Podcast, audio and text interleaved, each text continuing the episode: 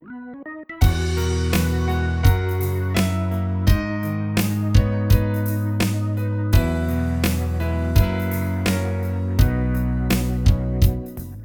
家好，欢迎收听 B 站广播，我是小马，我是勺子。嗯，这一期我们来给大家。聊两期关于日记的节目，然后一会儿跟大家讲为什么要聊日记啊。然后在开始节目之前，先来宣传一下各种收听方式。我们有一个微信公众号叫做不一定 FM，大家可以在上面找到乐评推送、音乐随机场，还有每期节目的歌单。在每个推送的后面都会有勺子老师的个人微信号，可以通过那个加他的好友加入我们的听友群。我们还有个网站叫做必定点 me，就是必定的全拼点 me，大家可以在上面找到使用泛用型播客客户端订阅我们节目的方法。然后我们每期呢都会请一位嘉宾来，呃，为我们来选歌。我们会，嗯，呃，然后。我们所有的歌都是两个主播一块儿选出来，所以我们会为每一首歌按照我们两个主播的喜好程度来打分啊。如果你想参加这个选歌活动的话呢，也可以加入我们的听友群。嗯哼，对，这一期我们跟大家来聊日记。嗯哼，呃，这题目是我选的，因为我最近买了个 GoPro。哦，原来是这样呀。对，然后就记录生活嘛。你什么时候有发有发任何的我在 vlog 吗？我在 B 站上发了五条视频了。哦，那好吧。对，但是没有什么人看。哎，这事挺有意思的，就先给大家讲一讲为什么要那个买 GoPro 啊？就是因为我跟一个朋友聊天，他就说说之前呃阿丽老师跟我们聊说。他特别喜欢看那种城市街景的那个视频，就是有一个人拿着一个摄像机，然后去城市里面漫步，然后就说，哎，这东西其实拍起来挺有意思的，比如说开车出去啊，或者是骑自行车出去啊，其实都可以拍，也是一种记录生活的方式。因为你仔细观察路上的很多的呃风景啊，包括像最近就你可以在路上看到哪个地方排排核酸的人比较多呀之类的，这种就还挺挺挺好玩的。然后也是因为前阵子实在是特别想。特别的累，特别想花钱，原来是这样呀！对，天哪，我觉得特别想花钱是一个特别重要的原因。然后就我就买了一个，呃，买了一个，那我就拍，因为我每天骑自行车上下班嘛。其实有一阵子特别不爱骑自行车上下班，就觉得很累。然后有了这个呢，就让我有有了更多骑车上下班的动力，就是把它架到车把上就可以拍了拍街景。然后现在就是在 B 站上去拍街景，然后把它那个。呃，随便剪一剪，配上歌，然后就发到 B 站上。嗯啊，对我前就是，而且挺有意思的，就是你在那个上面可以看到哪些歌会更受人的欢迎。因为有些时候，比如说我选窦唯的歌作为背景音乐，就完全不会人跟我聊。天哪，我我我我想一下，你选什么窦唯的歌来作为这个背景音乐呢？没，我是直接把山和水那一章就从头选到了第五六首。因为前几期我大概就是我骑车是三十分钟，我就差不多放三十分钟的视频。嗯哼，然后。后来我放了一次卧轨的火车的那个新歌，嗯，然后就有一个人跑过来给我留言了。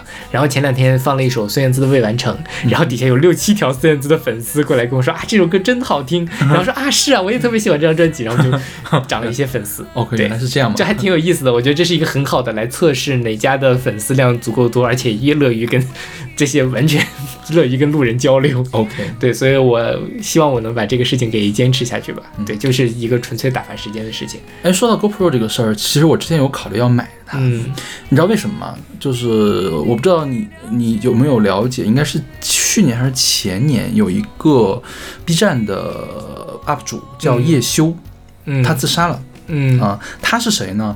他是 B 站的第一个呃粉丝很多的日常 UP 主，就是在 B 站还没有日常区的时候。相当于他开创了中文互联网 vlog 的这个形式，嗯啊，就是他他是怎么呢？他的第一视频就是有朋友送给他一个 vlog，嗯，送给了一个那个 GoPro，嗯然后他就开始呃呃走来走去，然后对着这个，就是他带着这个 GoPro 在这里碎碎念一类的东西。当然，我觉得叶修这个人应该看过很多的书，然后所以他的碎碎念就。就很有那什么，很有味道，你懂吧？就是，而且他是那种很善于去发现新呃呃身边的美的人。就是他有一个很有名的 vlog，就是他回到他的家里面这边吧，然后随手旁边看到了一个沾满了油漆的桶，然后他拍了一张照片，说：“你看，我发现了我身边的星空，因为那个蓝色的桶上面有白色的点儿，然后他往里面拍，嗯，然后外面光一照嘛，就跟星空一样。然后他说他小的时候。”呃，路过一个呃楼梯扶手，就原来那种铁管子的那个楼梯扶手，他往里面扔了一个乒乓球，然后是他小学的时候扔的。他最近他就上了大学，毕业之后又回到家之后又走到那个地方，他敲一下，里面乒乓球还在响。你看，这是我小的时候扔的乒乓球，这就经常会给大家看这样的东西。所以他的他的粉丝量是很多很多的，而且他还。开了那种就是读书的那种那个视频吧，或者是播客一类的东西。但是他呃在日本毕业了之后，还当了社长，就他应该也是家里比较有钱了，然后做了一段生意，然后后来就回国了。回国之后就。不怎么更新，当然他也跟 B 站有合作，就是去日本的那个六十天游啊那种，每天开开两个小时直播的那种。嗯，后来回国了之后，突然有一天就是，呃，他留下了一条定时微博，他说：“你看到这微博微博的时候，我已经不在这个世界上了。”哦，就自杀了。那个时候还闹得比较轰动，因为叶修有很多的粉丝嘛，而且算是 B 站元老级的那种 UP 主了。嗯，对啊。然后当时我因为我看了那个。叶修的那一套东西之后，我就有心动，要不要买一个 GoPro？后来我一查，GoPro 好贵呀，真的好贵呀！就是我觉得三千块，因为我觉得我买了它之后，我没有那么大的输出量，嗯，而且说实话，一直长得很好看，然后声音也好听，我就觉得我可能第一不会吸引到那么多粉丝，我就没有那么大的动力，然后我也没有那么多可以输出的东西，我花了一个三千块钱买了一个 GoPro，然后我我可能就放那儿了，嗯，我就觉得可能会有一点点亏，我就决定没有买。哎，你说起来，我们要不要拿 GoPro 架在这儿拍一下我们两个录节目？No，我就知道，因为我觉得是这样，真的是你在 B 站上你做一个 UP 主的话，你要长得好看才 OK，除非你的才华特别的厉害。对，我觉得我们两个还没有到那种地步。你就上 B 站随便看一下，唱歌唱得好的，就是唱歌的人里面，然后粉丝长得快的、粉丝多的，他无一例外的是长得好看的，无论是男生还是女生，都是这样的。是对。就是我觉得 B 站上唱歌好听的人有很多，然后也有很多经常在发东西的人，但是可能就是不温不火。然后凡是那些可以搓唰的一下顶到你的首页上，你就可以肉眼可见他的粉丝在涨的那些人，他真的都是长得很好看。是，嗯。然后我没有说好长得好看不好啊，但是确实是你长得好看的话，就更容易吸引到更多的人。就是你的你的颜可能是一个。那个入场券吧，对，入场券，对，当然你最终的实力还是很重要。你如果唱太拉，肯定也是关掉就走了嘛。啊，当然你足足够好看也 OK 了，就是大家可以看一个养成的一个状态。对，对，真的就是你你你想在 B 站这样，就是或者任何一个社交平台上你火呃火起来吧，你是要有很多必备的这个条件。嗯嗯，对，对对，你要么是。其实，其实那个能还是需要足够的能力的，情商啊什么都很需要的。怎么来固住你的这个粉丝？所以我跟小马就是一直在这种假装我们没有在营销我们的这个号，反正没有没有没有太多人来听也 OK 啊，我们没有努力啊，我们努力了为止就可以了呢。然后我们就跟这样一个自我安慰的心态，对。不过我最近发现啊，就是我不是剪了两期那个什么嘛，嗯，我发现其实即便是剪一些视频。它其实也是很费事的，是呀，而且它很需要你动脑子。但是我最近又特别累，所以我后来就直接把它扔上去，我就不管了。所以我其实也没有想，就是当然就是像我也很清楚找老师那个，我认认真真做，我也不会火，嗯我也不不是很想火。我觉得就这样记录自己的生活就挺好的，所以。呃，所以我选了这期节目，就是 拐回来了，就是跟大家就是去去聊聊跟记录生活、跟日记有关的一些歌。嗯哼。然后今天第一首歌是来自周笔畅的笔记，是出自二零零五年的超级女声的合集《终极 PK》。这首歌是我选的。嗯，这给 A 呀。我觉得这周笔畅最好听的一首歌，就没都没有之一。OK，嗯，好像是是这样的。对对，因为其他的歌其实也是好听的。嗯。但是没有这么让人印象深刻，嗯，就是我现在一提到周笔畅，我想到的还是这首歌。是的，对。然后这首歌其实我这次查节目了之后，我才真正的意识到这首歌是周笔畅的原唱。当年我一直以为是翻唱。OK，好吧。就是，而且就是有点错乱，因为这个终极 PK 应该是在他们已经。比赛结束之后才出的专辑，对吧？所以按理说这首歌是不是在节目里面没有被演唱过？我不知道，我没有看过那一届的超女，因为这张专辑里面还出了那个 TMD 我爱你。啊，对。对对对，就是这都是他们原唱的，包括像那个黄雅莉的蝴蝶泉边啊之类的是。但是我一直觉得说啊，周笔畅可能是翻唱了陶喆啊还是谁的一首歌。反正，因为他当时是翻唱了很多陶喆的歌嘛，所以我我就记忆很错乱，我结果才发现是他的原唱，而且很有意思，就是这首歌的。作曲叫做黄友贞，黄友贞在网上的资料并不是很多。他除了这首歌之外，有另外一首大 hit 叫做《有一种爱叫做放手》。嗯哼，就是有一种爱叫做放手的原唱是谁？是阿木吗？对对对，阿木。嗯，就是 有一种爱叫做放手，为爱放弃天长地久什么的。就是这两首歌好好好不一样。我觉得还是这首歌好听。那当然，对对对。然后就是这首歌，我觉得是承载了当年的很多的追超女的，或者我们这一辈儿人。的青春记忆，在街上啊，什么很各种各样的场合都能听到。嗯哼，对，而且这首歌我觉得也比较符合当时周笔畅的这样的一个气质。对对对，和和歌路，因为他就是唱唱一点这种抒情的，有一点点苦的这种东西，然后但他又他又相对来说比较中性一点嘛。嗯虽然没有李春那么中性，所以这个这个拿捏的很好，所以我我也自己也很喜欢这首歌。对。然后这首歌在小马选了之后，我才知道原来这个笔记可以理解为日记，或者说它就是日记，是吧？对呀，他所谓的把爱的细节，把各种各样的情景写到他的笔记里，其实就是在记日记嘛。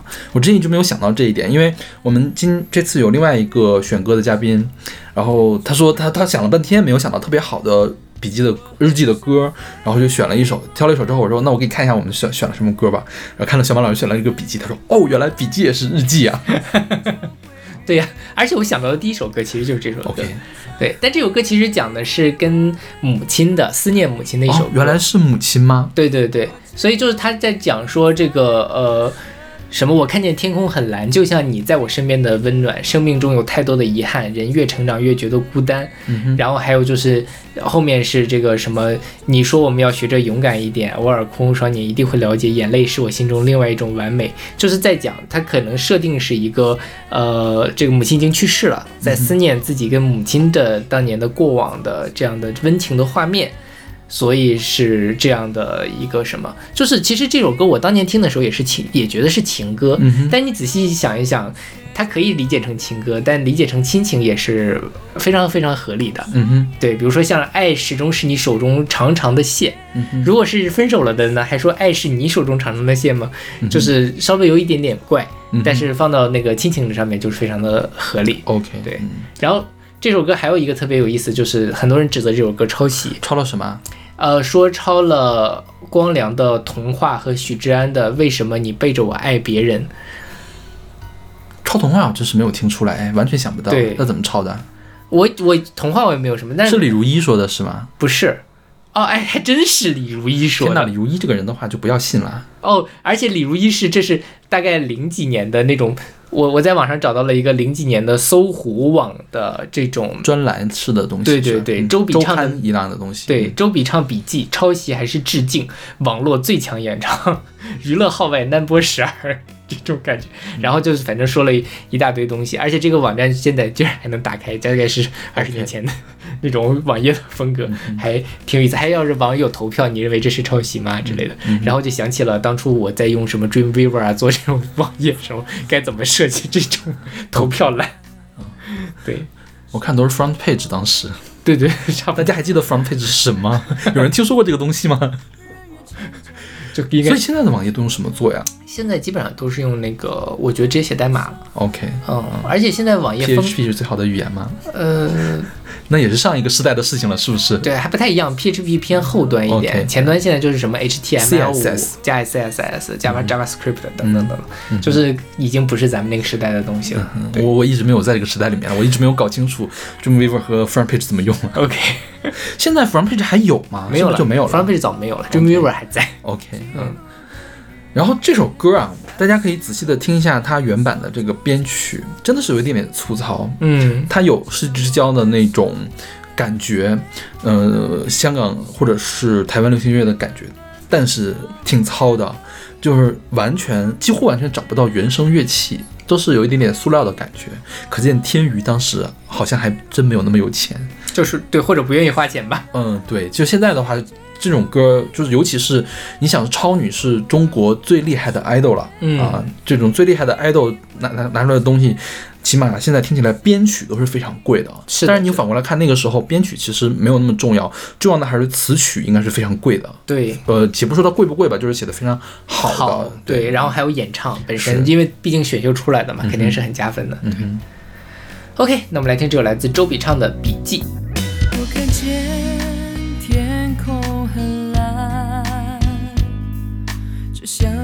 在我身边的温暖，生命有太多遗憾，人越成长越觉得孤单。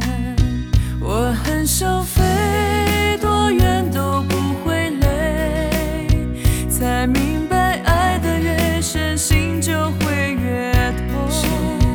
我只想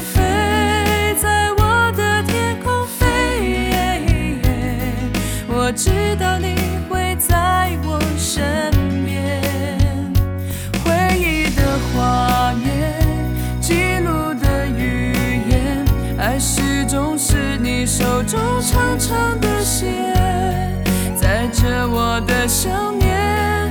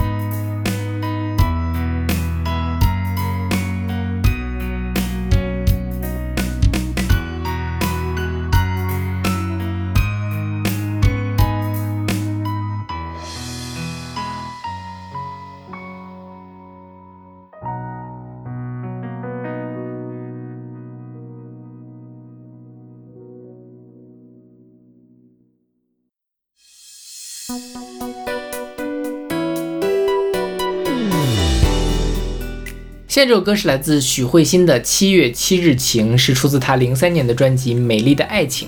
这首歌是张巡小朋友选送的、啊，我给 A。我也给 A，嗯嗯，就是也挺能想到，居然还能选这首歌的。对然后他一选了之后，我觉得非常的合适。对对，怎么没有选到？我们自己怎么没有选到这种感觉？是。他其实张学友一开始选的是 Beyond 的一首歌，我忘了叫什么，就 Beyond 的有一个纪录片嘛，还是什么一个电影，叫什么什么 Beyond 的日记啊，还是什么，它的主题曲。OK 然后后来他就换成了这首，就七月七日晴。我觉得这首歌是呃华语情歌里面旋律比较经典的一首了，尤其是二零零零年代最经典的情歌之一了。是的啊七月七日晴，忽然下起了大雪。是，就是怎么能把这个这么矫情的事情写的这么熨帖？我觉得是吧？是的，是的，对让，我写我肯定写不出来。不敢写这样的东西。对，对，就是他这首歌，我记得当年也是挺火的，嗯哼，尤其他那个副歌的部分，然后就是在也是会有有一阵子会成为接歌的程度。是然后包括七月七日晴这个句式，其实我觉得在某种程度上也影响了后面很多小清新文学的写作。是，然后赵鑫小朋友说这首歌歌名像是日记开头的格式，虽然歌词感觉只是失恋的顾影自怜，但这首歌太有小时候的年代感了。嗯哼，对，然后这首歌是那个呃木兰号 A.K.A 陈伟霆作词作曲，之前我们在节目里面也提到过很多次他的歌，他还是蛮厉害的一个台湾的一个呃女性的词曲创作者，也是一个制作人。OK，对，哎，你这个是从百度百科上粘过来的吗？对，太搞笑。木兰号顿号 A.K.A 顿号陈伟霆作曲。其实木兰号 A.K.A 陈伟霆是一个人了，对就他可以叫木兰号，他本名叫做陈伟对霆。，A.K.A 就是 as known as 的意思。哦，对对对，是的，然后这个歌我今天看了一下他的 MV，嗯，当时感觉这个环，他应该是环球吧，还是正东啊？反正好像也挺穷的。OK，就是他的那个七月七日晴开始下起了大雪之前呢，这个许慧欣就在一个不知名的小河沟旁边在唱的这个歌。当然也有可能啊，他是挑了一个什么日本的著名景点或者是台湾的著名景点去唱，但是给我的感觉就是现在这个抖音的。抖音的那个拍摄或者快手的拍摄，找了村边一个河沟，然后在那个地方对口型。OK 我也不知道他为什么要挑那样一个地方，就是你你看过去完全没有美感，你知道吗啊？当然了，从开始下大雪之后，他真的跑到了一个雪原雪原上面去了，就是嗯满地的积雪，然后他穿的是短袖或者是半透明的纱质的那种裙子，嗯，然后我看到我觉得他好冷啊。对，因为是七月七日突然下起大雪嘛，所对以我穿的已经是夏天的衣服。对，就是他前面。就小河沟那个地方真的是出乎我的意料了，就我没有想到当时这么大的一首 hit，居然拍了一个这样的 MV。但好像我看了，我没有点开看啊。但我今天查节目的时候说，这个 MV 还是下了血本呐、还是什么？我觉得但可能是是雪那部分下了血本。对，就前面那个地方，有可能啊，就是它那个景色是很美的，但是我觉得那个摄影没做到，嗯看的真的特别像 DIY 的一个自拍，，OK。然后呃，许巍欣她是零二年的时候出道，他还拿了金曲奖的最佳新人奖。哦，是吗？对，当然他也是金曲金曲奖新人魔咒嘛。他后来我觉得发展也没有很好。我觉得他那几年足够火了，就再往后一直到他的那个万中选一的精选，就是从二零零二年到二零零六年，每年都很火，嗯都有那种大 hit 的单曲的。对，然后他还参与，就是在跟张学友来演《雪狼湖》嗯演那个女女主角。但说实话，我听这首歌之后，我我觉得我不是很喜欢许慧欣的演唱。我觉得许慧欣她的长处不在这儿，嗯她是会唱 R&B、会唱舞曲的人。OK，、啊，就像那个孤单芭蕾，还有快乐为主，还有什么万中选一，都是我觉得啊，就是比较少见的这个快歌的女歌手。嗯对，对她唱这首歌，我觉得有点没有。没有她的特点，对对对是谁都可以。其实许慧欣是个 A B C 吧，她好像不是在那个，对，她是在美国德州出生的。，因为我当时看过，因为她很红嘛，嗯就是她会上那种访谈节目，就她来来到了台湾，然后她又中文说的不太好，就是很自闭的一个状态，嗯都用英文跟人家交流，然后交流很不很不顺呀、怎么怎么样的。对他本质上还是受欧美音乐的侵侵染比较多吧，应该是。OK，、对，因为我没有怎么听过他其他的歌，所以我对他印象只听了我买了他一张的精选，OK，我有他的 CD，嗯。然后还有一件事情，就是为什么日记一定要写天气呢？好问题，我小的时候思考过这个问题。我现我因为我这次又思考了这个问题，我没有想明白怎么回事。我我我我自己的一点体会就是，可能有一些东西可以帮助你回忆起那天是什么样子，OK，这是我唯一能想到的一种理理由，就是嗯晴晴天阴天也就算了，或者说你你你写天气可能会跟你的某一种当时的心情有关系。星期一天气晴，我离开你，哎，这首歌其实也可以哈、是吧？对，对我为什么没有选这首歌？因为华语歌都是你选的。因为那个，比如说我就是，呃，如果写日记的话，比如说今天是，呃，晴天，但是我不开心。如果我自己手写的话，就是晴，但是就是，然后那个如果是很开心的话，就会晴，然后加个叹号什么的。嗯就是在这种细微之处，其实你能够回忆起那一天的东西，因为本身日记就是很琐碎的事情。嗯哼，就是把一些可能只有你自己看得懂的东西给记录下来，当然有可能你再过几年翻回去看也就看不懂了嗯哼，啊、但是那此时此刻我就很想把我此时的这个心情给保留下来，嗯所以它可能还是有点价值的啊。虽然我我小的时候也我觉得有点牵强了，是。他应该不是这个理由。它特别像个实验记录，你不觉得吗？就是我今天做实验，然后我今天环境温度是多少度的感觉，有一点像，就是真的是 log 那种感觉，是吧？是啊日志。对对对对对。OK，那我们来听这首来自许慧欣的《七月七日晴》。说了再见，是否就能不再想念？说了抱歉，是否就能理解了一切？眼泪代替你亲吻我的脸，我的世界忽然冰天白雪。不知之间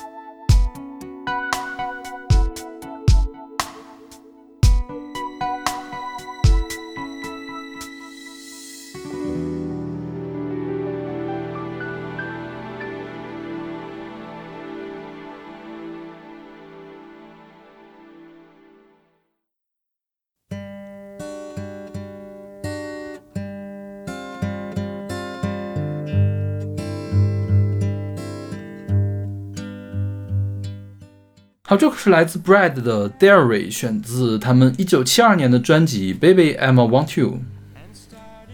对，这首歌是林峰老师选送的，嗯哼，然后我给我给 B，你给 B 啊，我给嗯 A。嗯，对我我还挺喜欢这首歌的。OK，嗯，这个 Bread 啊，就是面包乐队，它是一个美国的软摇滚乐队。它呢有三个最主要的人物，一个叫 David Gates，一个叫 Jimmy Griffin，一个叫 Rob Royal。呃，他们呢都是那种多乐器演奏家，就比如说那个主唱 David Gates 嘛，他会贝斯。会弹吉他，会弹键盘、键盘、小提琴、中提琴，还有打击乐。然后另外一个主唱呢，Jimmy Griffin 会吉他、会键盘、会打击乐。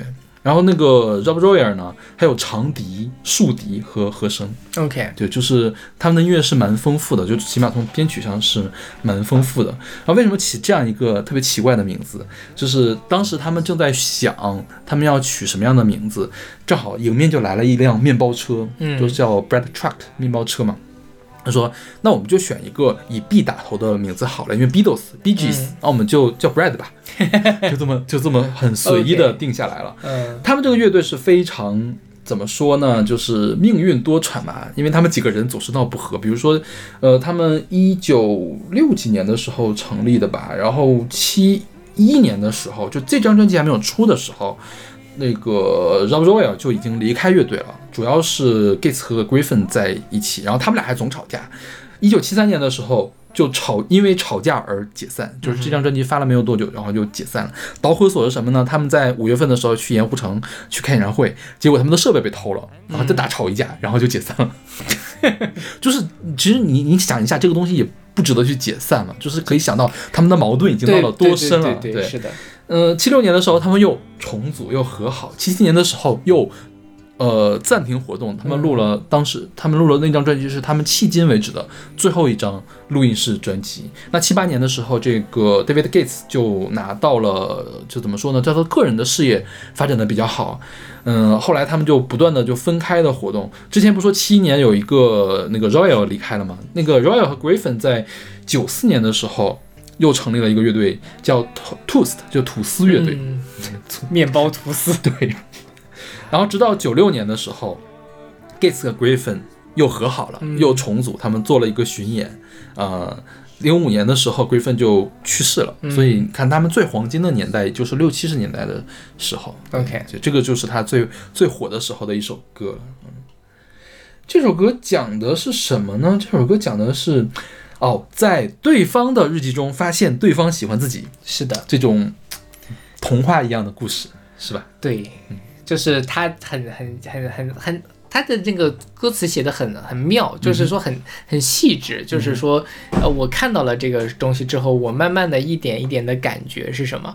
就是他是打开笔记本，你就像在看一个画，就是在看一个小短片一样。我一个小男生看到了一个小女生的笔记本，然后看到了之后有一点惊讶，然后后面是感动，然后就觉得哇，我开始想想象我们未来美好的生活的这样的这种感觉，所以就层次很丰富。所以从歌词的角度上讲，我觉得我是很很很妙的一首歌，嗯对。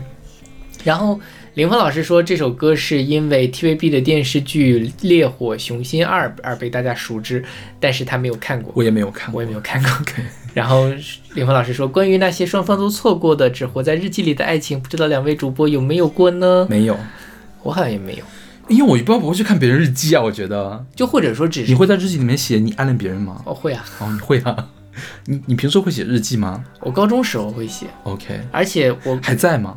在还在我就在我现在这个屋子里，哦哦哦，很可怕，我跟你讲，就是好想看呀，怎么办？就是你觉得好矫情啊，你能就是你能找出来，然后给大家念一段？no no no no no no no，就我觉得非常的可怕。就是我，我觉得我人生上了大学之后是变化很多的，就变得开朗了很多，然后变得也，但那个时候就真的是矫情哦啊，然后有一腔的那种青春的牢骚无处抒发。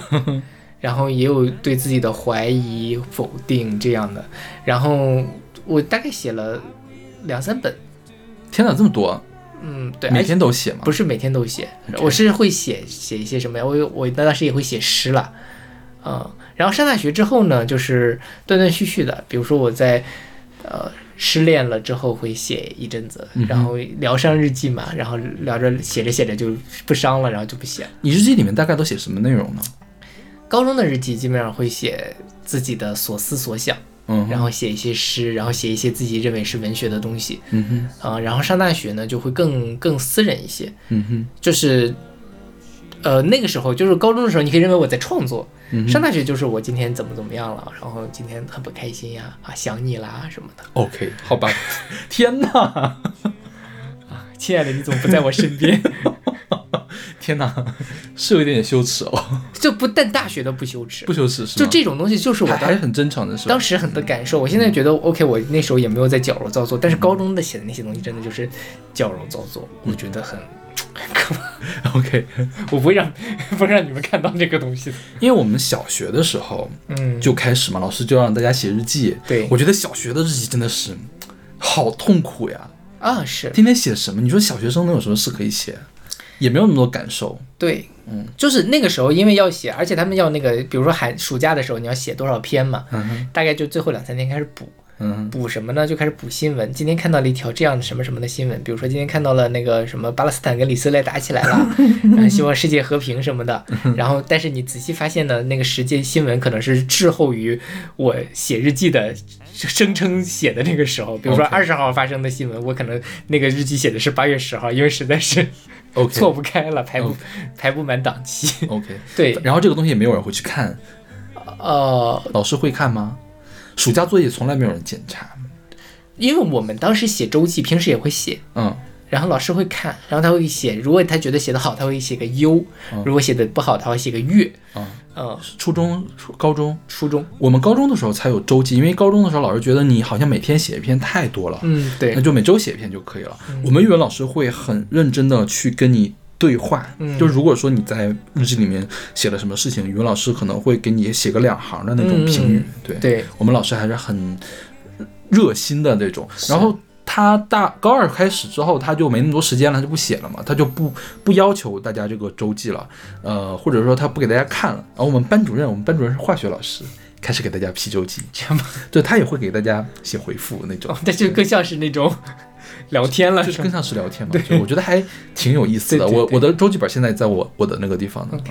我发现我是在高中开始之后才体会到写作的快乐的。嗯就我只在初中之前，我说这个写东西真的是好痛苦呀，嗯有什么好开心啊？但是写了周记之后，我发现我开始比较快乐。就是比如说他每周要求我写一篇还是两篇，我会多写一篇，或者实在没得写，我会抄一点东西，再抄一下嗯这个东西，也那什么。然后我现在还在写日记，嗯，我觉我觉得记的频率是什么？多多长时间？就如果今天不写的话，就会写上今天不写。哦，那是手写吗？还是？当然不手写了，哦，我觉得手写是非常浪费时间的一件事情。手写好累啊，呃又累又慢。主要是慢，对，就是没有那么多时间来做这件事情，而且我觉得我的手是跟不上我的脑子的。嗯，就好，就如果要是手写，经常会发生一件事，我想到了很多事情，但是我当写下来的时候，我已经忘记了前面那件事情了。对对对这个事情就比较比较头疼。然后我觉得现在这个用 OneNote 什么的来记日记还是蛮好的，嗯而且你记了。就是今天不写，你也写上“今日跳票”四个字，嗯，就特别有仪式感，你不觉得吗？就是我确实在记，就像胡适那个日记，今今天打牌什么的这种，所以小老师要给我们朗诵一段。那倒也不必了，你就反正翻动已经打。那倒也不必了。就是我现在没有在，因就是觉得我没有什么好表达的。嗯，我记日记的目的是什么？因为我有一个复旦历史系的朋友，嗯他也在记日记。他说，所记录下来的才是可以成为历史。啊嗯，我觉得我就是在记录我的生活而已。嗯嗯，我觉得我大学的时候没有写日记嘛，大学研究生的时候没有写，但是我当时是一个非常活跃的呃社交媒体的呃用户嘛，嗯，我觉得那个就是我的日记。对，我现在翻回去，我就会知道我当天干了什么事情，我看了什么书。嗯，当比如说人人网没落了下去之后，然后或者是街旁没落下去之后，我就再也不用这些东西。我会发现，我回首那几年发生了什么事，我想不起来了。嗯我觉得这个是一个比比较可怕的一个事情，因为确实是有很多细碎的东西，你不落到笔端，你就永远想不起来了。是所以我现在还是会，呃，如果有时间就记一下了，大概是这样的一个情况。嗯，你的日记箱会被会会给别人看吗？有些会。嗯哼对，一会儿就是对我我我我还写过交换日记，，OK，好吧，还交换日记可还行。天哪，就是我那周记本就不是周记本不是不算，在我定义里不算我的日记，因为我。我还有一本自己的日记嘛，那个高中的时候会班里的几个同学会互相看，好朋友会看了。天哪！初中的时候会写交换日记。我高中的时候没有那么好的朋友了，我觉得就是也不能说没有那么好的朋友，就是没有朋友可以跟我交换日记。嗯因为我觉得交换日记这件事情，起码在某一个层面上，精神精神的层面上，要很契合才可以。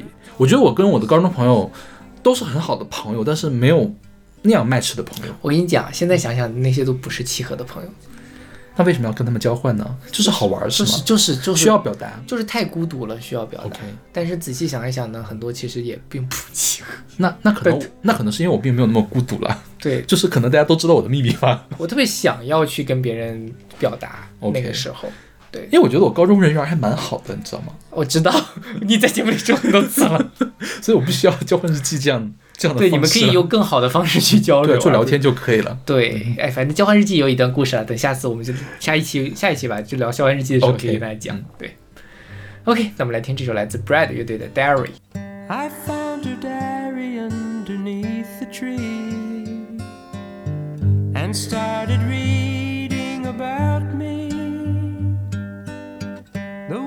she'd written took me by surprise. You'd never read them in her eyes. They said that she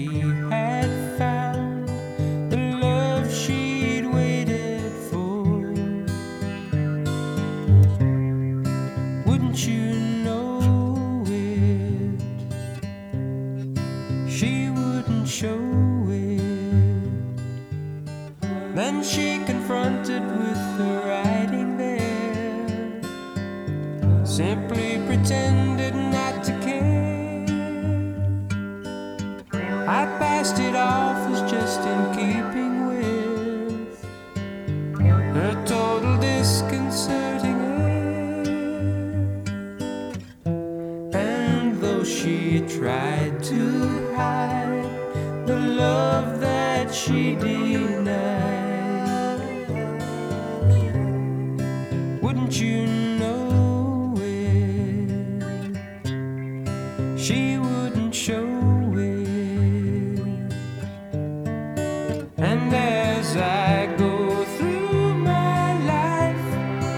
I will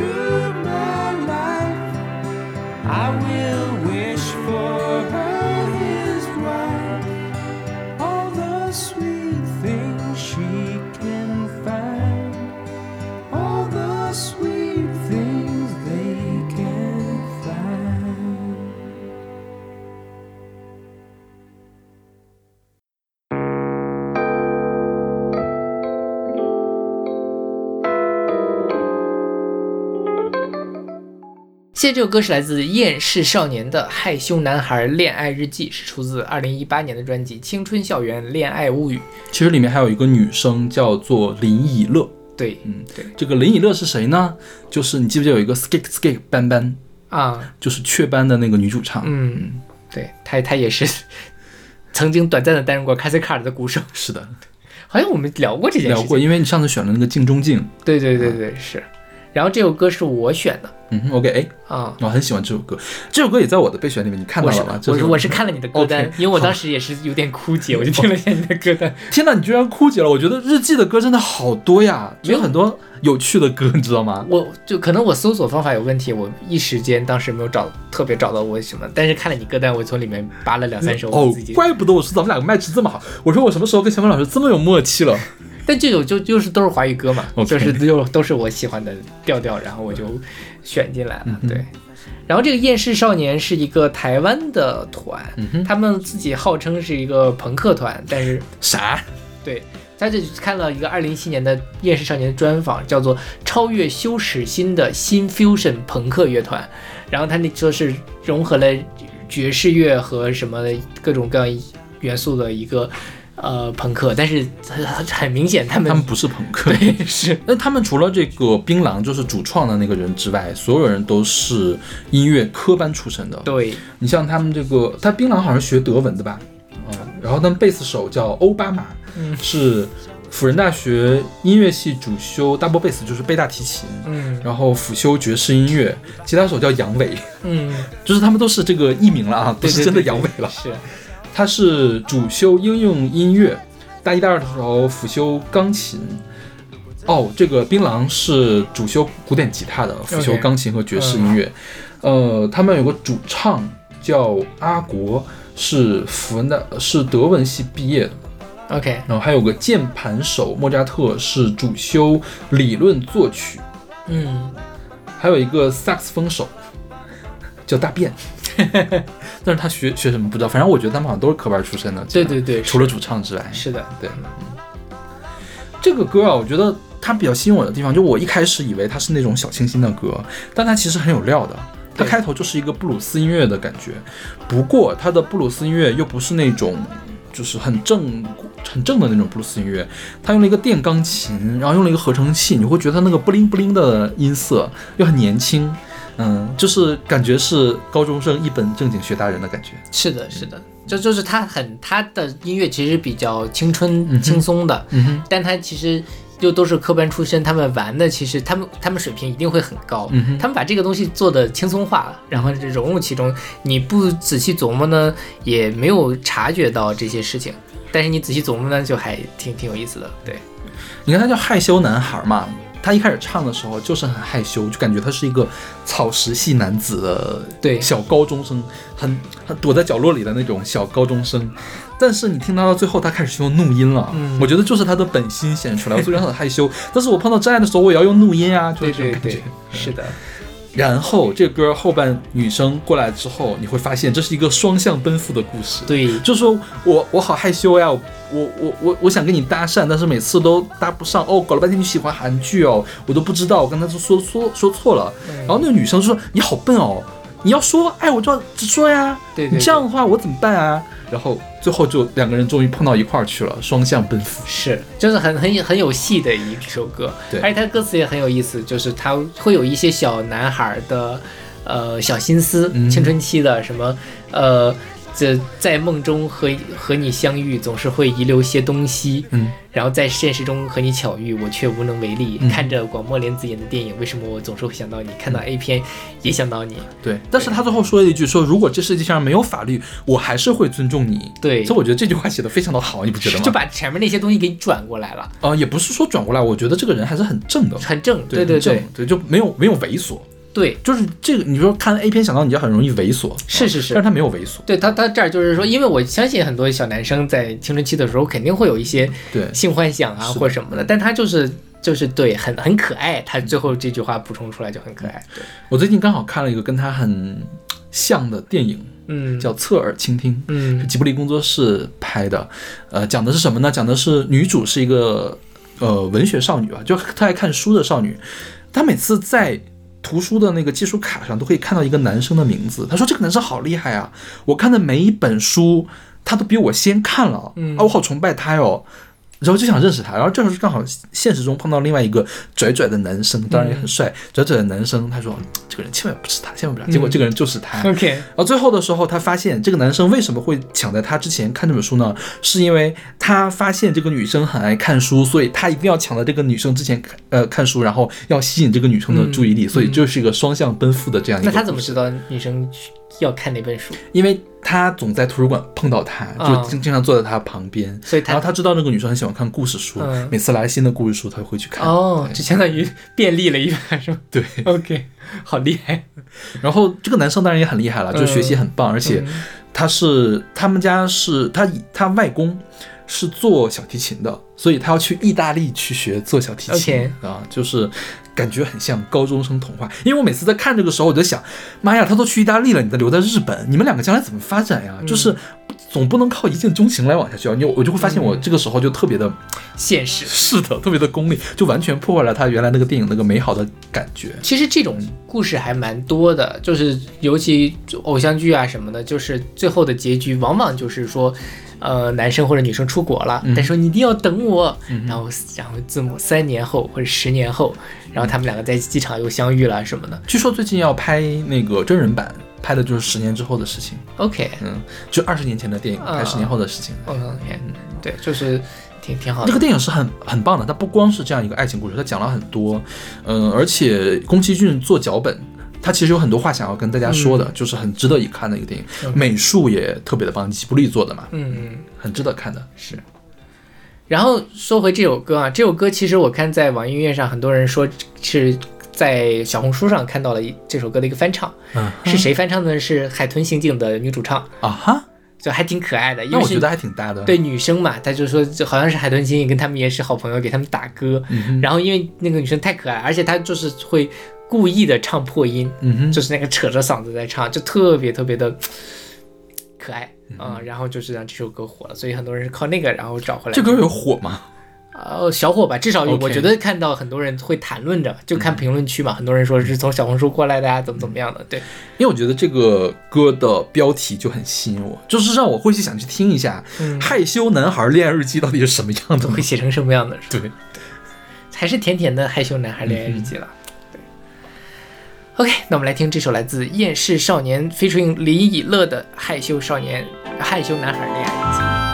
大家好，我是帅 boy，不善言辞却又真性情，总是爱上不该爱的 lady。吉他就紧密固定，都无法吸引你的注意。搞了半天，原来你爱看韩剧。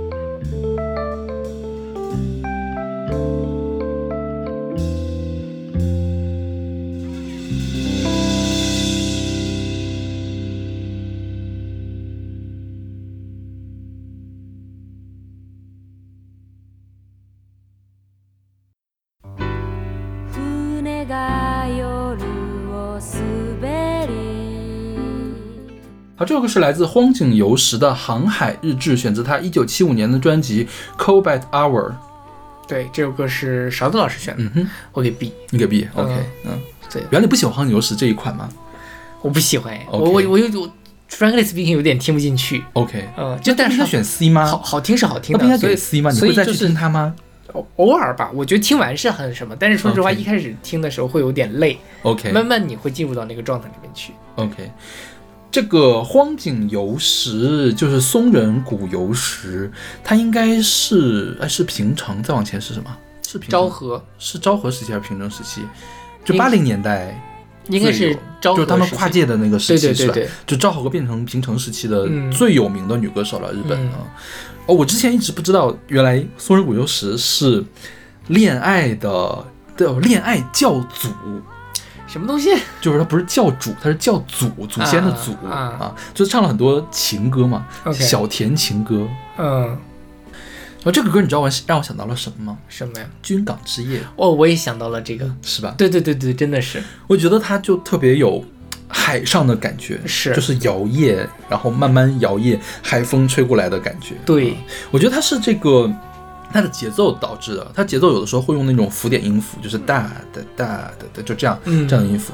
然后有的时候用了这种三对二，就是它左它的唱的时候是两个音，但伴奏的时候插进来三个音，嗯，就让它错落有致，然后还摇曳起来的感觉。嗯我觉得是编曲弄出来的。嗯，当然它跟军港夜不一样的地方就是它用了更多爵士化的东西，有爵士的东西。呃，它有爵士，然后有弦乐，还有合唱团。嗯，就让这首歌既有深夜酒吧的感觉，好像是你在深夜酒吧听一首老歌，然后嗯。跳那种古老的交谊舞的那种，是吧？对，那但是呢，它因为后来有弦乐，后面还有合唱团，有的时候又会有一点那种宏大的正剧的感觉，感觉是一个很正经的电影嗯，在演，就是电影配乐起来的感觉。那这首歌我觉得它最妙的地方就是松仁谷由是好像一个文学少女，就是他用了各种各样的比喻，比如说他用寂寞的航行来比喻失恋。嗯，那当然，所以他的航海日志就是他失恋的记录。对，对，后面还有说用破碎的钢琴比喻伤心的自己，就破碎的钢琴发出伤心的声音，这种是这种。这首歌是孙仁谷由实作词作曲，OK，所以就他还蛮厉害的。我觉得就是很多，包括我们之前选那个谁，呃，塑料爱的那个人叫啥来着？出来主主主主主人，任玛利亚，还有她，还有很多其他日本的那个女歌手，嗯，唱歌也很好，但而且她们创作能力都很强。嗯，对，这个其实是挺出乎我意料的，因为你想我们这个时候，这或这个时期，或再早一点的邓丽君啊什么的，就是他们在创作能力上是没有像日本的这些顶级的女歌手这么全面了。嗯哼，啊，但是并不是说邓丽君不好，也是 这个神一样的人物，这只是这个嗯蛮令我惊喜的。对，嗯对，因为你像滨崎步、安室奈美惠都是自己创作的，嗯哼，对，是这还挺厉害的。哎，玛丽亚凯莉也是自己创作的，是是是，玛丽亚凯莉的创作能力也很令我惊讶，真的。但是惠特尼休斯顿就不不会自己创作。OK，嗯布兰妮还自己创作呢。啊，这样嘛是的，布兰妮早期的歌都有她自己的 critic 在上面。，OK。OK，那么听这首来自荒井由实的《航海日志》。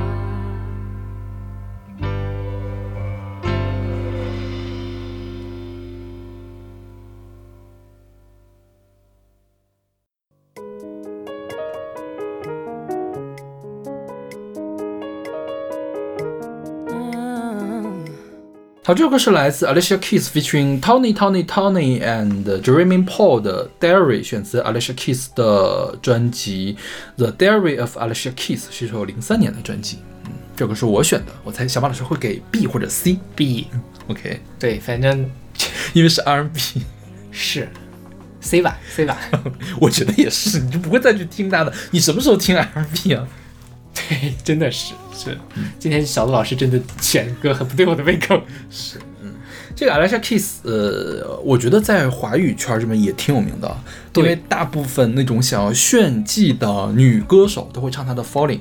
嗯，呃，我忘了是谁说的，就是她 Falling 前面那个音扯得有多长，跟她这个人的审美会成反比，就是因为你要炫技嘛，嗯就炫得太过分了，太 over 了。嗯，你知道我怎么知道他吗？嗯就是你，你也不是 Aretha Franklin，你也不是 Alicia Keys，就是柯以敏在超级女声的那个 评委席上是我，但我没有怎么听过他的歌，说实话。但是所以，但我知道了，他很厉害。他有首歌叫就是那个 Empire 叫什么 Empire of the New York 吧？嗯哦不对，Empire State of Mind 跟 Jay Z 合作，就是扭腰扭腰的那个。嗯 OK 啊、嗯就是我觉得你一听就会听出来，因为那、嗯那一年很火，零九年的一首歌，他是出道基本上出道即巅峰吧。他的第一张专辑是零一年的，叫《Sounds of a Minor》，嗯呃，拿了五项格莱美奖，就那张专辑就拿了五项格莱美奖。他一共是拿到了十五座的格莱美奖。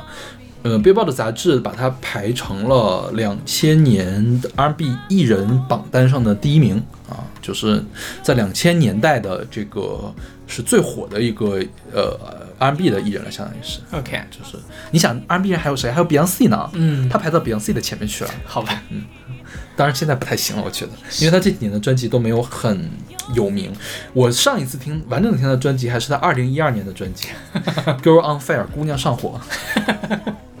就大家总会给他们起一些奇奇怪怪的名字的。对对对他是零一年的时候拿了五项格莱美奖嘛，零零年的时候拿格莱美奖拿的比较多的流行歌手是 Chris- Christina Aguilera，嗯啊，他们都拿了格莱美的最佳新人，应该是、嗯对。嗯然后他就是一个典型的美国的 R&B、Soul、Pop 的这个歌手，当然也有人把他称为 Queen of R&B，但是我不知道要把 Beyonce 放到什么地方去呢？OK，教主吧，教主，那你把 Aretha Franklin 放到什么地方去呢？？Aretha Franklin 是教主。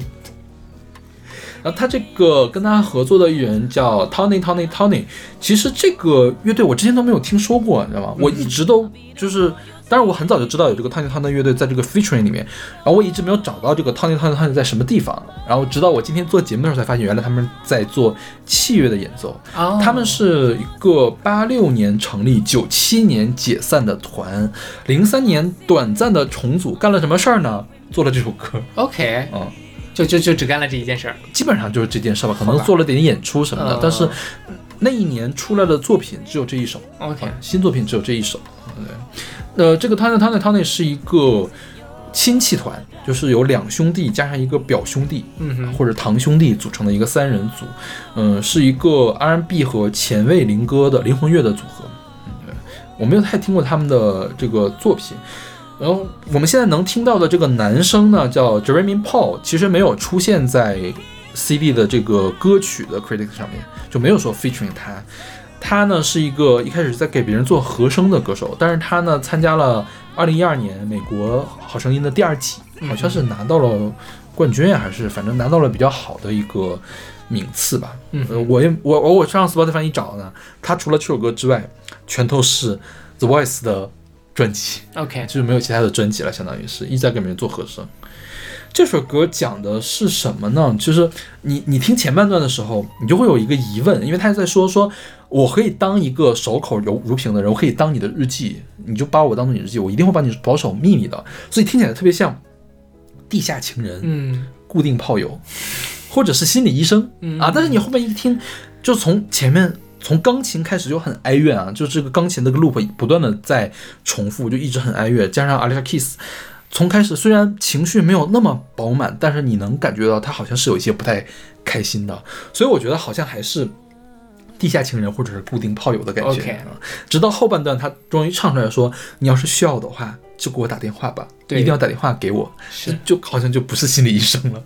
对，那直到最后最后的时候，这个他这个人生前面还是哀怨，但是没有那么过分的、很克制的一个呢，到最后的时候就爆发出来很浓重的这个哭腔，他这个情绪是层层递进下来的。包括这个时候你听他的那个钢琴一直重复的那个 loop 嘛，在他后面副最后一次出现副歌的时候，他其实叠上了一层和声，他开始用双音来弹这个 loop 了，用和声来弹这个 loop 了，就是把整个的情绪都抬到上面。你会觉得这个歌好像也没有特别大的情绪起伏，但是你听到最后好像真的会被它调动起来。是的。对对，而且他说给给我打电话嘛，他给我打电话四八九四六零八，对，这个电话区号码还很有趣，对这真的是他的电话。是的就如果你加了纽约的这个区号的话，可以找到他。但是如果你加了其他的区号的话呢，就会打到别人那里。就有一个人好像叫什么来着，就是不胜其扰，就是啊。经常凌晨四点的时候接电话说我要找 Alicia Keys，对。他说 Alicia Keys 是谁？我不认识他，I don't know her。因为好像有很多歌曲里面都会出现这个电话号码，嗯。你像在美国的好莱坞里面，通常是用五五五啊还是什么的来，就全都是五来代替这种电话号码，就是防止有人被打嘛。对但是写歌的人不会做这种事情，是就就是会把真的电话号码写上去，或者随便写一个。然后如果你要碰到了一个真的电话号码，就有那个电话号码的人就倒霉了。其实我在想，就是他他那个四八九四六零八嘛，嗯不知道这个号码还是不是 Alicia Keys 的了。如果换成了别人，那个人应该也很倒霉吧？说是说是现在打了之后可以给 Alicia Keys 留言，那个时候可以，现在还可以吗？不知道。这多少年的事儿了？也是。这首歌出的时候，我还在上高一呢。OK，好吧。OK，那我们来听这首来自 Alicia Keys 的 Diary。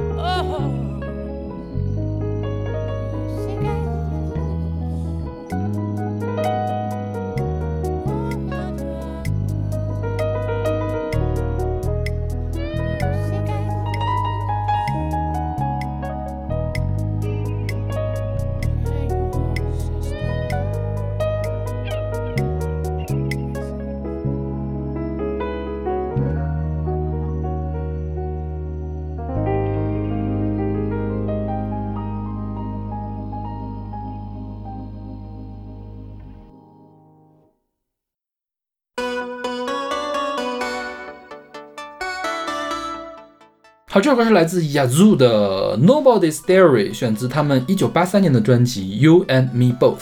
嗯哼，这首歌也是勺子老师选的，这首歌我给 A。OK，这个对你的胃口啊，合成器流行乐。对对对，这个雅祖是一个英国的合成器流行乐二人组，有一个键盘手叫 Vance Clark，他是谁呢？他是他是 Depeche Mode 的成员，Depeche Mode 也是做华丽摇滚的、艺术摇滚的一个团，很有名的一个团。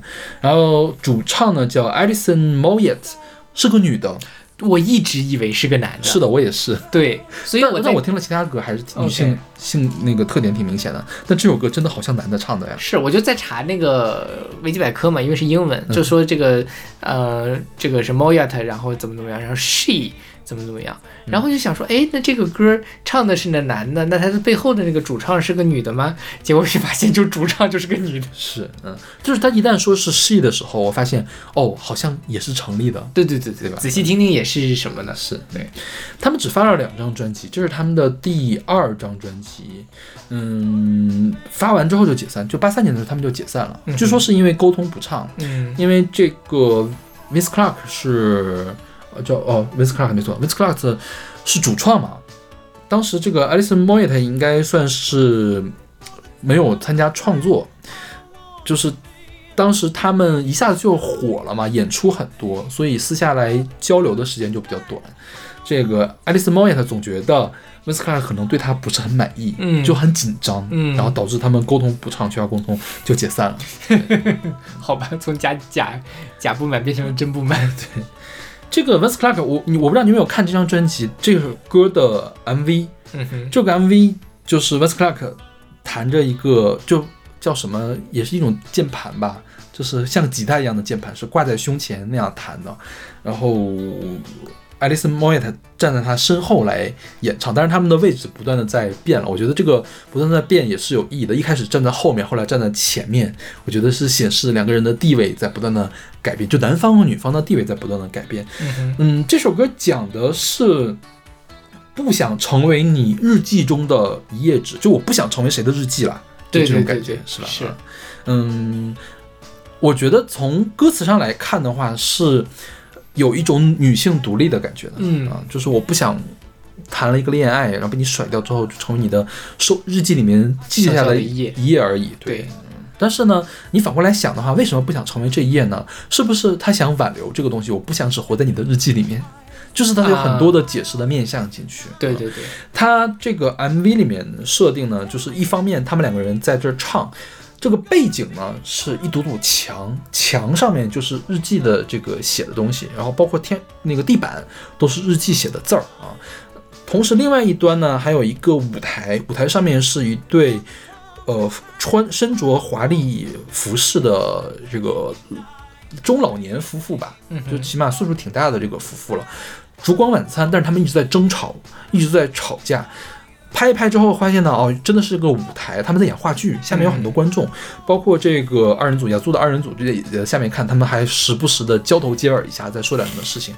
嗯、上面在演呢，就嗯不断的闪回闪回这两个吵争吵的夫妇年轻时候快乐的事情。OK，对，所以我觉得他想表述的还真不一定就是说我要独立啊，我要离开你啊，怎么样？我不想成为你的附属。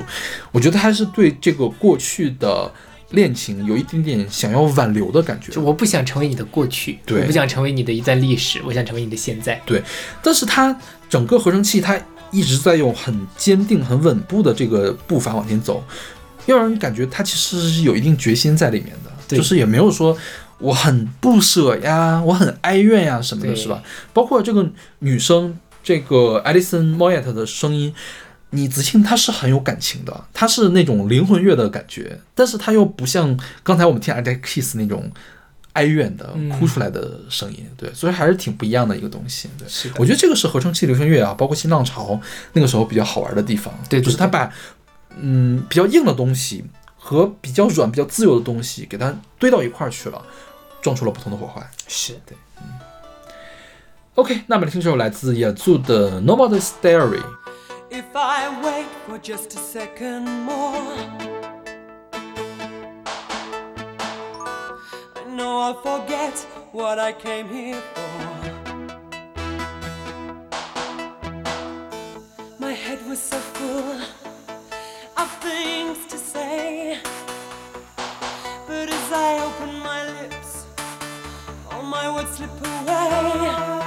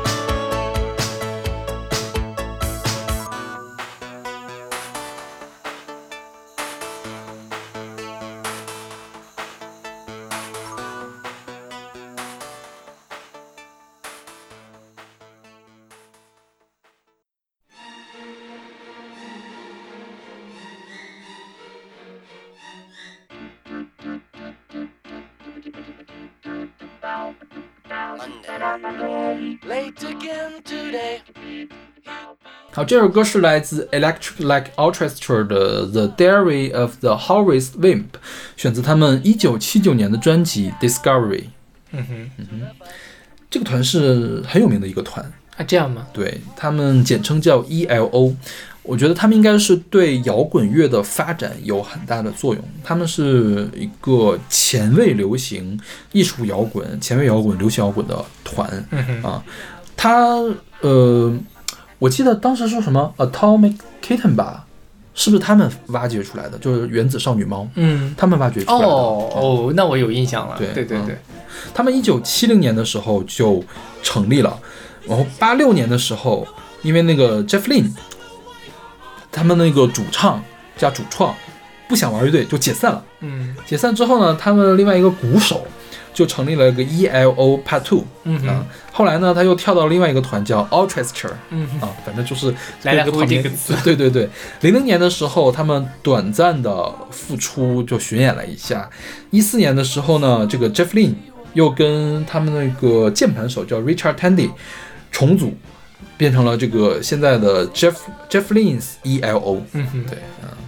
对他们很，我觉得这首歌这首歌我很喜欢，这首歌我会给 A。，OK。对，而且就是一听一下就会觉得想到了 Beatles，OK，嗯，就是包括他们的维基百科上说，这也是叫做这个什么，我看这个词怎么了，Beatlesec，哦，对，一个就是说是特别像 Beatles 的一种，或者说由 Beatles 的音乐风格衍生出来的一些这个风格类型。嗯，然后对这个的也有不同的定义，比如说是它的和声啊，然后包括它的这种呃，就是鼓的打法呀之类的，呃，但我其实分听不太明白，但是就是你会有这样的即视感，而且像这个就是类披头士的这个风格底下就会把这个 EL 给放上去，就他们很典型。但是他跟 Beatles 也肯定是不完全一样，他们有很多自己的那个呃创作，包括他们后来其实跟那个 Beatles 里面的谁呀，他们还合作过。嗯，就是就是，反正 Beatles 解散之后，他们其实也有，因为其实年代上也没有差很多嘛。他七零年出道的，嗯哼，这个歌最大的特点就是用了大量的弦乐进去，嗯，然后用了声码器，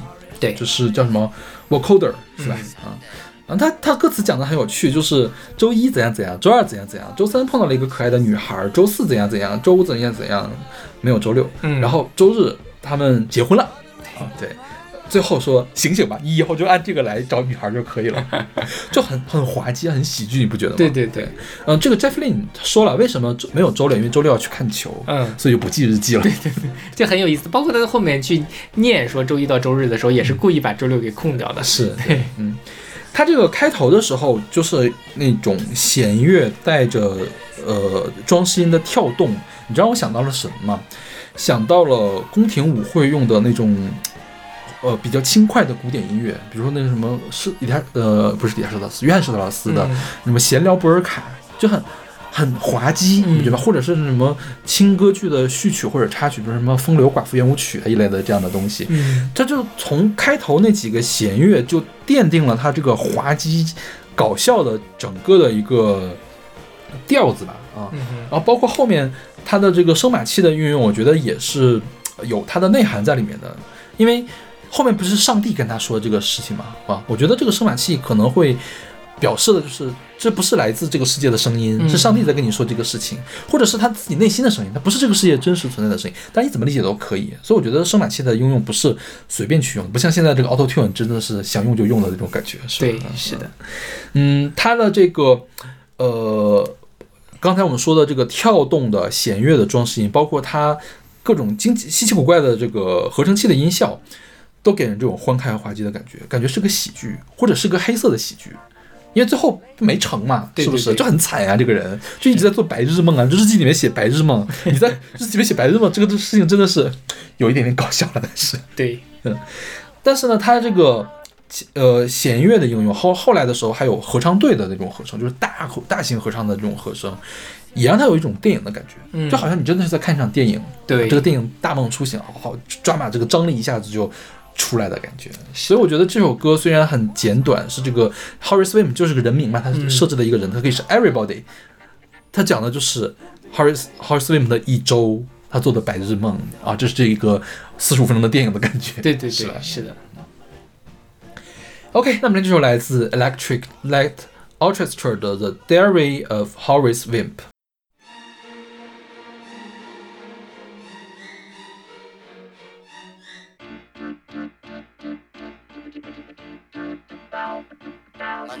Late again today. He'd be in trouble, though he'd say he was sorry.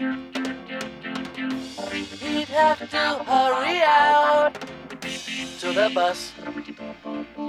Tuesday. Horace was so sad. He'd never had a girl that he could care for. And if it was late once more, he'd be out. Uh oh. Don't be afraid. Just knock on the door. Well, he just stood there mumbling and fumbling. Then a voice from above said, Horace Whip, this is your life.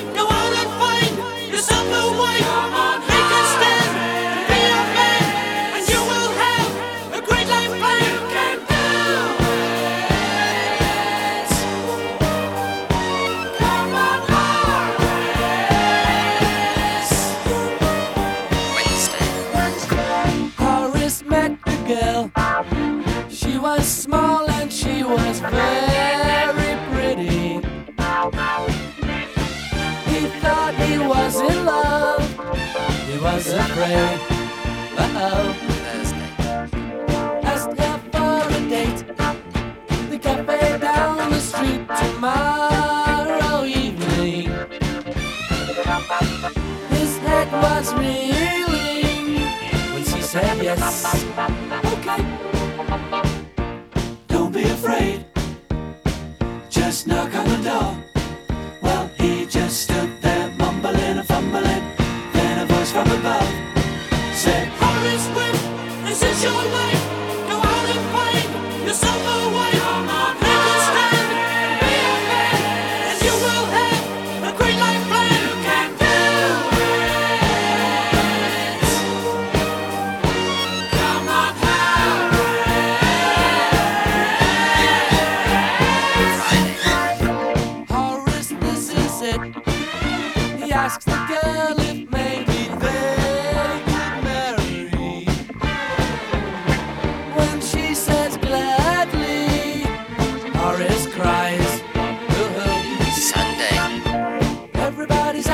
Church.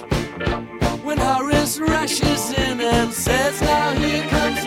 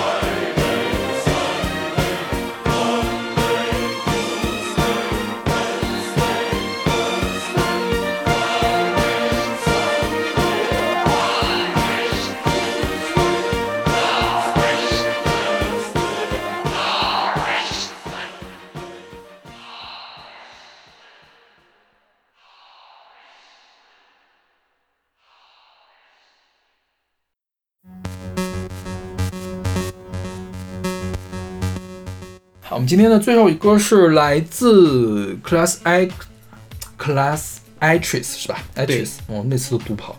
Class Actress 的 Journal of Ardency，对吧？Ardency 是热心热烈的意思，我都不认识这个词儿。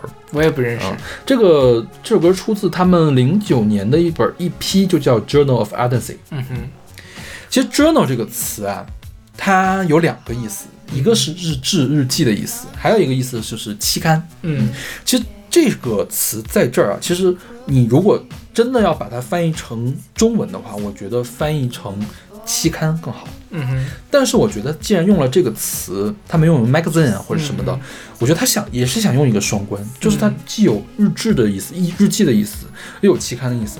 我不知道这个词源是怎么来的啊，就是因为你日记是总要去记的嘛。你看，你期刊其实也固定时间要发一期，我觉得可能期刊是从日记这儿衍生出来的一个嗯含义啊。对我觉得它这里面是一个双关。它讲的是什么呢？讲的是，我觉得这个这个 class actress 是跟谁分手了啊？他们这撕逼，嗯撕逼之后，对方呢就就把这些事情都公布出来了。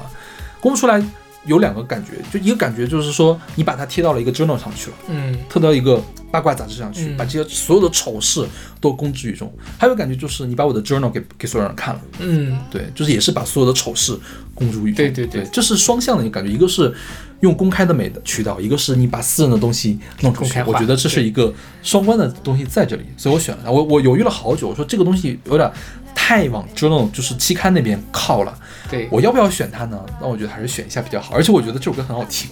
啊是很好听，这首歌我我会给 OK，对嗯，但是就是我我我我终于明白，我这两天精神真的不是很好，嗯，我就在想这首歌跟跟那个什么有有什么关系呢？日记有什么关系对，因为我一直看成 Journey of Artist，journey 可还行，你怎么回事了？就是哎这个 Journey 就是什么什么的旅程嘛，啊跟有什么关系？然后我看歌词也看不懂，然后就很费解。但反正邵老师选的就让他自己来圆吧，就这种感觉。天呐！我们来简单介绍一下这个团吧。这个团叫 Class Actress，其实他们现在已经不是团了，他们现在是一个个人，嗯叫 Elizabeth Vanessa Harper。他们最他最开始的时候其实是一个团来打造，他是主唱也是主创，他是主修戏剧，所以他们在最开始定团名的时候就想搞笑一下他们当这个主创的当年的这个职业，嗯所以这叫呃传统的女演员嘛，嗯啊嗯，，就是或者上流女啊、演员上流女演员对，OK，对，所以她的官方中文名台翻译名叫做完美名伶。天哪，这肯定是台湾翻译，什么名伶什么的。对，然后这个歌应该是他的第一张单单曲，也是他的第一张 EP。后来他们又出了几张专辑，但是现在应该是这个 Elizabeth Vanessa Harper 自己独立行动，然后用这个 Class Actress 当做艺名。她现在是一个个人歌手。嗯哼，这个歌我觉得，嗯，它也跟前面我我觉得好像我们连放了三首合成器流行乐是吧？嗯。啊，这个歌它的音色更贴近巴比特一点，而且它编曲中会有也有有一些奇奇怪怪的音效，嗯，而不是旋律的音，会有一些气泡的那种感觉，就是它有一点点游戏的感觉，因为它歌词里面也提到了，就是说这是一个残忍的游戏啊，我觉得它就是在把这个游戏具象化，嗯。同时呢，它有一种这种玩世不恭的游戏的感觉。他是在控诉，但是因为他这种玩世不恭，让他这个控诉变成了一个有气无力的控诉，嗯，这还挺惨的，我觉得，是的，是吧？对，OK，那我们今天这个啊，我们今天是讲了几首歌，九首歌，九首歌九首歌是吧？对知道为什么会讲九首歌？因为我们最近给我们选歌嘉宾越来越少，因为我们本来是要录三期嘛，然后只有四个人报名，我说把谁选下去都不合适，不然我们就把四位嘉宾都都选上吧，然后我们这期就多放一首歌。是的，啊，嗯，还是希望大家积极参与我们的选歌活动啊。是啊，OK，那我们下期继续来跟大家聊跟日记有关的歌，我们下期再见。下期再见。